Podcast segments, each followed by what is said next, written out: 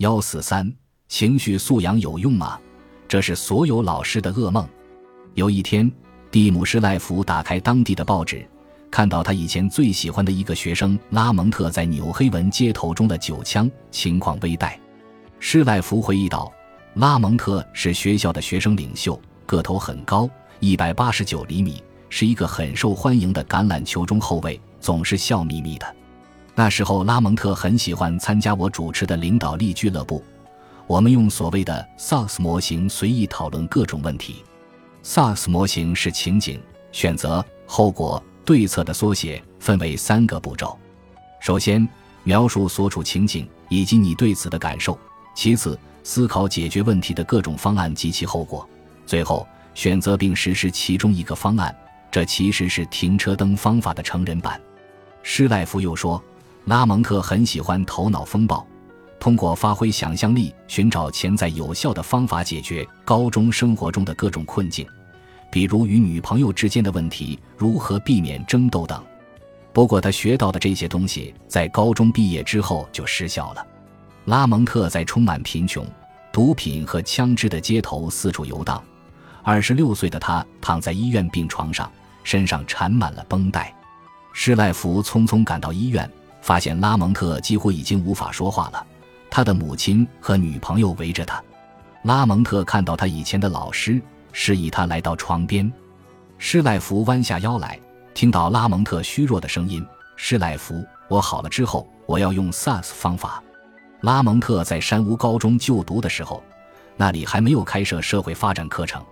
如果他能够像现在纽黑文公立学校的儿童那样受益于学校的情绪教育，他的生活会不会完全不同呢？很有可能会这样，但没有人能够百分之百地肯定。用蒂姆施赖夫的话来说，有一样东西是清楚的：在社会环境下解决问题，实验室不应局限于课堂，还应该包括餐厅、街头和家里。不妨听听纽黑文项目老师的现身说法。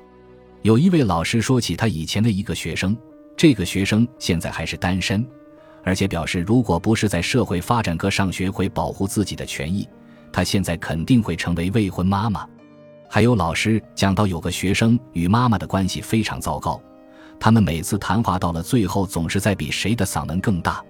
在这个女生学会保持冷静、思考先于行动之后，她妈妈告诉老师，他们母女谈话再也不会歇斯底里了。在特鲁普学校，一个六年级学生给社会发展科的老师递了一张纸条，纸条上写着他最好的朋友怀孕了，不知道该怎么办，也不知道该跟谁说。他的好朋友准备自杀，但他知道老师会关心此事。我在纽黑文的学校旁听七年级的社会发展课，老师问学生：“有谁能告诉我，最近是怎么采取措施妥善处理分歧的？”一个体型丰满的十二岁女生马上举手：“有个女生本来是我的朋友，但有人说她想打我。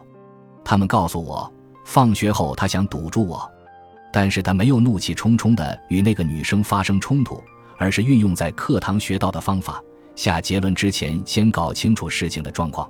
所以我去找那个女生，问她为什么要说那样的话。她说她从来没有说过这样的话，最后什么事儿都没有发生。这个故事听起来无关痛痒，不过要知道，讲这个故事的女生以前曾经因为打架被勒令退学，所以才转到现在这个学校。如果是在过去，她首先会攻击。然后再质问，甚至连问也不问，用积极的方法对待看似敌对的行为，而不是冲动的发生冲突，对她而言是一个真正的胜利。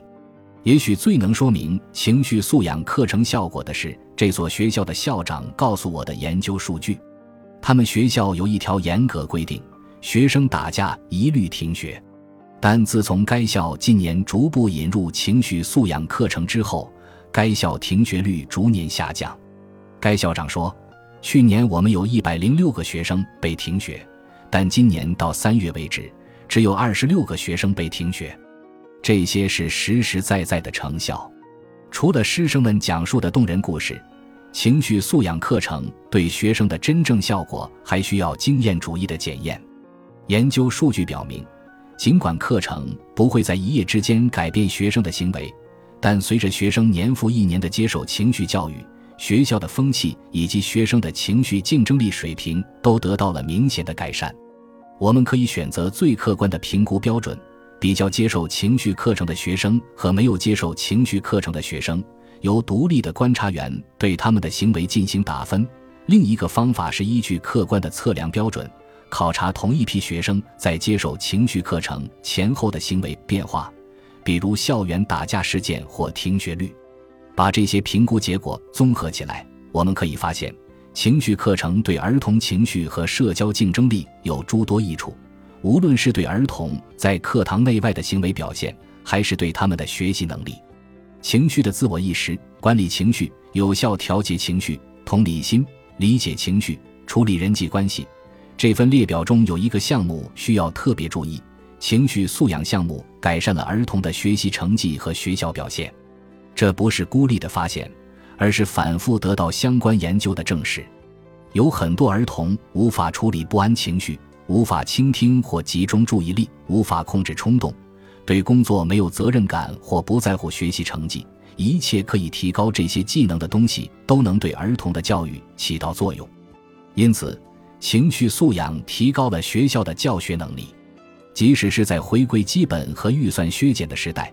我们也有理由相信，情绪素养项目可以扭转教育衰退的趋势，提高学校完成主要使命的能力，因此非常值得投资。